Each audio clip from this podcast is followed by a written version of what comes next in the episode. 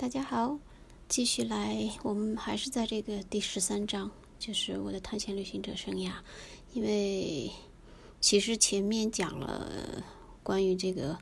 嗯，布哈拉和萨马尔罕的一些简单的呃介绍。然后呢，之前因为呃在赫定前往这个布哈拉和萨马尔罕之前呢，他先去了这个另外的一个地方，就是这个嗯马沙哈德。然后呢，当时就是谈了一些马沙哈德的事情。那么就他们就继续往东。十月份的时候，呃，赫定在这儿写道，呃，他就是沿着那个呃通往撒马尔罕的那个铁路呢，就前往。先首先到了就是梅尔夫。梅尔夫呢是它的这个地理位置是在现在的土库曼斯坦，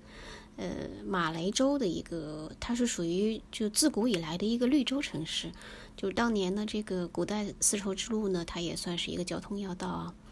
那么就是在这个阿维斯塔，就我们前面讲过的这个索罗亚斯德教的这个经典《阿维斯塔》里面呢，曾经写到过这个地方，就说当时这个大流士一世的父亲就是大流士西斯塔斯普，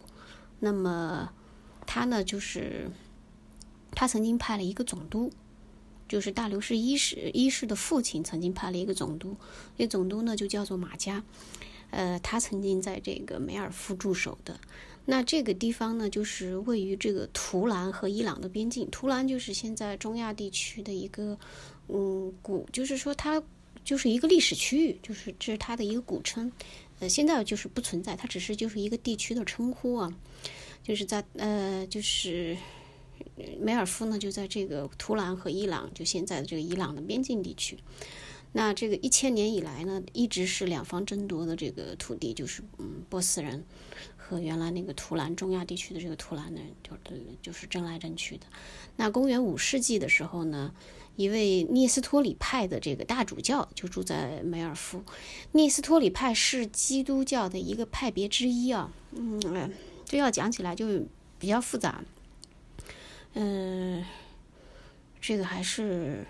不在这里多讲了。呃，就大家可以去自己也可以去到网上查一下，叫这个聂斯托里派。呃，因为确实如果要讲起来的话，也会花一些时间，而且我也未必能讲得清楚啊，因为我 本身并对对这个基督教的了解也是非常的有限。那公元六五一年的时候呢，萨珊王朝的末代君主，呃，叫做伊塞。伊塞三世，他带着他的四千手下和来自雷伊的，就是他带着那个雷伊的圣火逃到了这里。就是当时他们被打嘛，然后就逃到这个地方。逃到这里以后，后来鞑靼人呢就迅速占领了这座城市。就是梅尔夫啊，就是在在历史上也是一直确实是被各个部族争夺的一个主战场。那么伊塞三世独自逃命的时候呢？呃，有一个传说，当时他是嗯想请一个磨坊主救自己，然后说如果就这个磨坊主说，如果国王替自己还债呢，就保证藏好他。那伊斯埃呢？呃，就把自己的剑呀，还有他那个剑配的剑鞘就特别呃贵重，然后就给这个磨坊主，意思就是说是作为一种像抵押品一样。结果没想到磨坊主呢又看上那个伊塞的华丽的长袍了。半夜的时候，他就是为了那件他的那种漂亮的长袍，就把这个伊塞三世给杀了。所以不能穿的太漂亮。那达达人后来又被驱逐了以后呢，这个磨坊主也就被碎尸万段了。那所以也是一个报应吧。当时就有一个非常博学的阿拉伯人贾库德呢，曾经在这个梅尔夫的图书馆，呃，就做学问。他对这片绿洲上新鲜的水，还有多汁的甜瓜，还有轻软的棉花呢，一直就是在他的技术里面是赞许有加。一二二一年的时候，成吉思汗的儿子托雷，呃，就摧毁了这个地方。嗯，所以大家。如果看过金庸的小说，只会对托雷很有印象。《射雕英雄传》应该提到过他，但是实际上那小说是小说，现实是现实。这个蒙古人确实打到哪儿毁到哪儿，所以当时托雷呢就把这个梅尔夫城给毁了。后来到一三八零年的时候呢，帖木儿又又占据了这个地方，然后把梅尔夫人又吓得要死。帖木儿也挺凶悍的。后来呢，在这个这个区域的这个西瓦还有布哈拉呢，都传说。就流传这样一个一句话：如果你同时遇到一条毒蛇和一个梅尔夫人，那就先打死梅尔夫人，再弄死毒蛇。嗯，他这个意思是什么呢？后来我也查了一下，因为赫定在他的那个文章里面没有具体的写。呃，估计因为当时梅尔夫人你就是那种四处逃窜，然后呢就是不受人待见，所以就布哈拉人就会这样，就有点看不起他，就说如果你遇到一条毒蛇和一个梅尔夫人，就先打死梅尔夫人。然后他们离开了梅尔夫呢，继续走，呃，然后就到了这个布哈拉。布哈拉当时，呃，赫定写这是被神佑的布哈拉，世界城市中的一颗明珠。号称亚洲的罗马，这片曾经被叫做希腊人的粟特、罗马人的河中地区的地方，呃，被希腊、阿拉伯和蒙古统治者肆意践踏，呃，如同呃发生过毁灭性的雪崩。那布哈拉，呃，是在现在的这个土库曼斯坦的西南，呃，就它西南一个比较比较大的城市布哈拉。呃，当然也是因为它的这个地理位置的原因嘛，也曾经非常的重要，所以你想被称为这个亚洲的罗马，这也是我们国家有记载的，就是所谓的昭武九姓里面其中一姓，就是安国的这个都城，安国的所在地吧。呃。但是对于这个，或者不管是我们叫的什么安国呀、什么米国呀，这些都是实际上就是说，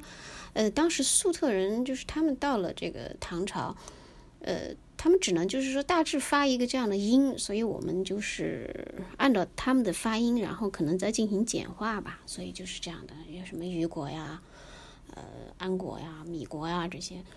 只是这么一种说法吧。其实以朝五九姓也不见得只有只有九个，因为我们国家喜欢这种虚数嘛，就是可能有很多的姓。因为但是这可以说明当时丝绸丝绸之路的这种繁盛啊，就是这种呃大家这个相互之间的来往还是很多的，这点是应该比较明确的。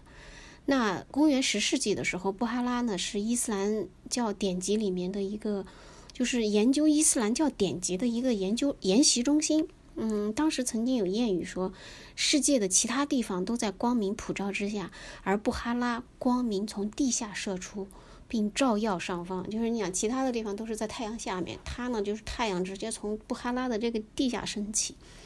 然后这里呢，就是呃，赫定引用了诗人哈菲兹的一首诗啊，就是哈菲兹就是赞美这个呃。布哈拉和撒马尔罕，他写的那个，但是呃，赫定是这样写的，就他是这样来翻译哈菲兹的诗的。他说：“如果设拉子的美丽摄住我的心，那我应当用撒马尔罕、布哈拉在他的面颊上留下胎记。”但是后来就是有懂这个波斯语的人就就看了我这个译文呢，就说可能赫定当时应该是理解错了。嗯，不应该是这个意思，就是说，但是总之呢，他就是说，他是想用这个，因为设拉子是就很美，那么呃，就是最吸引这个哈菲兹的应该是设拉子，但是同时他也觉得这个撒马尔罕布哈拉，就是因为撒马尔罕和布哈拉就是也也很强大了嘛，所以他想用撒马尔罕和布哈拉呢，呃，再来就是美化一下设拉子，就是这个意思啊。然后呢，这个当时的就是赫定去的时候呢，就是十九世纪末的时候，在布哈拉住的住呃居住的居民呢，有有好几个种族，其中最重要的呢就是伊朗种的塔吉克人，然后受过教育的人和牧师都属于这群体，还有呢就是蒙古种的乌兹别克人和察合台突厥人，同时还有萨尔塔人，萨尔塔人呢是一种混合民族，他们属于。呃，平民还有一些这个定居者，剩下的就是东方民族的代表：波斯人、阿富汗人、吉尔吉斯人、土耳其人、鞑靼人、高加索人和犹太人。所以当时在布哈拉，所以可以看到这个人群还是就是所住的这个民族的呃种族的这个还是非常多样化的。然后他写到这个布哈拉城市的这个集市啊，它有一拱门。那就是总是沐浴着目光，说明那个地方可能经常是，呃，光照还是蛮好的。那东方人生活异常忙碌，呈现出一派这个繁忙的景象。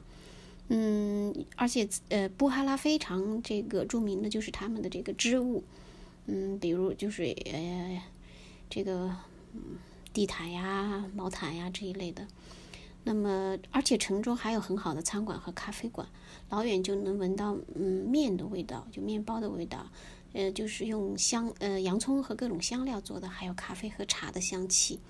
呃，又非常便宜。在漂亮而狭窄的狭窄的街道上行走呢，嗯，让人就是非常的这种流连忘返，因为路边呢都是呃样式奇异的小楼，然后呢路上有骆驼拉的这个车队。呃，赫定说他不时停下脚步画一张清真寺或者是街景的这种速写画。那么这个时候他一坐下来画的时候呢，就是吵闹的人就会，就是看热闹的人就会把他过来围住。那当时呢，他有一个他带了一位这个俄国呃使馆的一个男仆就随行，然后那个人呢就会呃拿出一个彩色的这个鞭子，然后把这些流浪儿呢就挡在远处。呃，有一次呢，就是赫定说他没有带这个公这个男仆啊，就是俄呃俄国使馆的男仆，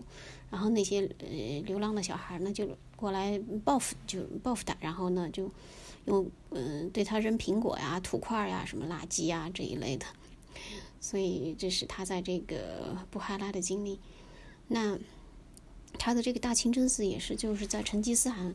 攻占以后呢，也又又被毁了。然后到帖木儿时代的时候，又重新修复的。呃，当时啊，就是嗯，就是在赫定的那个年代，他说三十五年前，当地处置罪犯的时候呢，仍然会被从这个高塔的，就是他们那儿有一尖塔，然后呢被扔下来，然后后来才慢慢的这个被禁止。那他这个呃布哈拉的大清真寺对面呢是。叫呃是一个最著名的伊斯兰的研就是研修中心，然后呢呃非常的漂亮，学校的那个看上去啊也也非常的豪华，然后呢嗯他们那里的就是毛拉毛拉就是这个伊斯兰教嗯的这个牧师吧，相当于伊斯兰教里面的这个教士。嗯毛拉，然后毛拉都住在那里面，就是他们就是来自世界各地的，就是学习这个呃伊斯兰教的人毛拉。嗯，这是当时赫定写到的这个非常漂亮的，嗯，布哈拉的呃街景。然后呢，他在这个呃布哈拉就是继续呃往东走，那么就来到了这个萨马尔罕。他写的啊，就是萨马尔罕，呃，是中亚各城中的这个明珠。十一月一日起，我开始驻扎于此，就是。他写的这个驻扎就是他长期居住了一段时间，因为前面都是一直在走嘛。当初亚历山大大帝侵占了这片土地，把这座粟特的首都称称为马拉干达。嗯，马拉干达呢，就是是希腊语，嗯，就是也有也有地方就是把它译成马拉坎达的。至今入侵者的大名还以伊斯兰，呃，伊斯坎德贝伊，就是他们把这个。当地人把这个亚历山大叫做，呃，伊斯坎德贝伊，贝伊就是他们的，嗯，就是国王啊、长老啊这样的意思，嗯，保留下来。所以这个亚历山大还是在那里有有他的他的 另外的一个名号啊。呃，为了抵抗成吉思汗，萨马尔罕曾经出出动了十一万武装士兵，但是最后呢还是打败了。呃，一四零五年，帖木儿从嗯萨马尔罕。疾驰而出，开始了他最后的一次征战。他想打败明朝最伟大的永乐皇帝，并侵占中国，但驾崩于希尔河。呃，就希希尔河一边的这个有一个地方叫鄂达寺。这个呢，就是哈萨克斯坦的一个城市。嗯，当时他死的时候，帖木儿死的时候有就是六十九岁，然后遗体呢被运回了萨马尔罕。根据帖木儿自己绘制的图样，在萨马尔罕呢为他建造了一呃建了一座精美绝伦的陵园。经过麝香和玫玫瑰水的防腐处理以后呢。呃，这个帖木儿的遗体用亚麻布裹好，放进了这个象牙棺材里面。在穹顶下的大墓所在地的标志呢，是一块近两米长、高度和厚度约为三十六厘米的软玉，这个是很特别的。呃，这种珍贵的石材，呃，这是这种珍贵石材存世的最大的一块。陵墓的一处墙壁上有凸起的阿拉伯文写的：“我若在世，重必色索。”所以这个非常的狠啊，这个铁木儿。然后呢，赫定在这儿呢，他记述到有一次他和一个法国人两个人作伴呢，就去进行了一次夜游。去了一个这个晚上的舞女俱乐部，然后此就是说这个舞女俱乐部的名声不是很好啊。但是他们进去，因为贺定那好奇心很强，他也很年轻。他进去一看呢，是一间铺了地毯、洒了香水、摆了一些长坐垫的房间。漂亮的女乐手用呃纤小的手、呃纤巧的手指拨动着奇特拉琴和吉他，而他的姐妹们则用同样的技巧和欢愉让铃鼓响起。为了让鼓皮保持紧绷，他们在边演奏的时候边会把鼓面放在一个热腾腾的嗯炭盆上方烤一下。嗯，到天黑下来的时候呢，曲调声声，舞女们站在灯光下，身着轻纱，举手投足间满是喜悦。他们之中有一些是波斯人或者阿富汗人，而其他则是流着鞑靼人的血液，和着琴弦和曲调，他们像仙女和梦中人般翩然起舞，仿佛是从这个某种仙境带来的问候，从天堂带来的欢愉。所以贺定应该是在这个萨马尔罕过得还是很开心的啊。呃，那么他的在这个萨马尔罕的这个嗯这段经历结束以后呢，呃就要去另外的一个地方了。那我们到这个下一次再说。好，再见。